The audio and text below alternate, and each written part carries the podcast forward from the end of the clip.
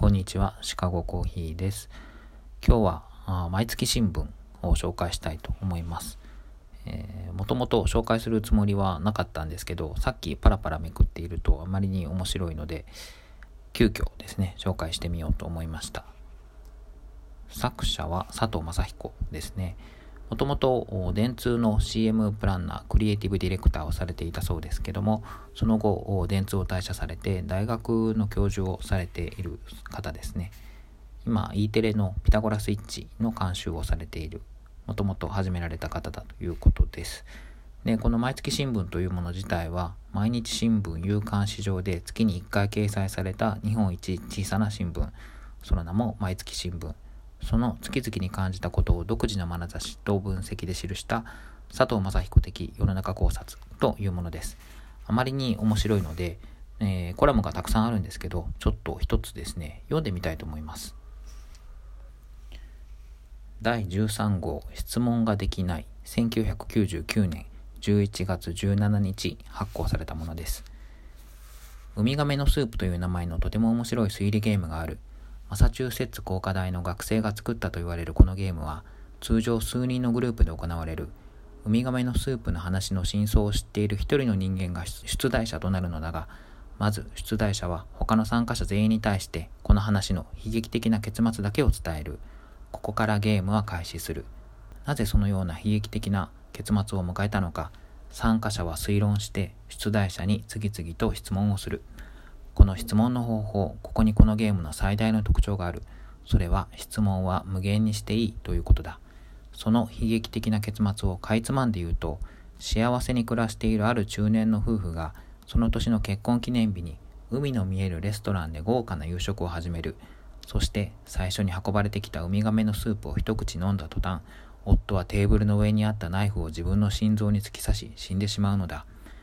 なぜウミガメのスープを一口飲んだだけでその男は自殺をしてしまったのか。様々な憶測が飛び交い様々な質問が出題者に向けられる。出題者は質問すべてに対してイエス、ノーで答えなければならない。参加者たちはそのイエス、ノーの答えだけを頼りにストーリーの全貌を予測していく解き明かすまでの1回限りのゲームである。しかしこのゲームを始めて10分から20分ぐらい経過した頃このグループの中でとても面白い現象が起きてくる。それが今回のタイトルにもなっている質問ができないという状態である。すべての参加者は無限の質問のチャンスを与えられているにもかかわらず、ある枠の範疇でしか質問が考えられない状態に入ってしまう。例えば、ある人がある A という推測をする。そして出題者に、それは A ということですか？と質問をすると、ノーという答えが返ってくる。では、A ではないのですねと聞き返すと、それに対してもノーという答えが返ってくる。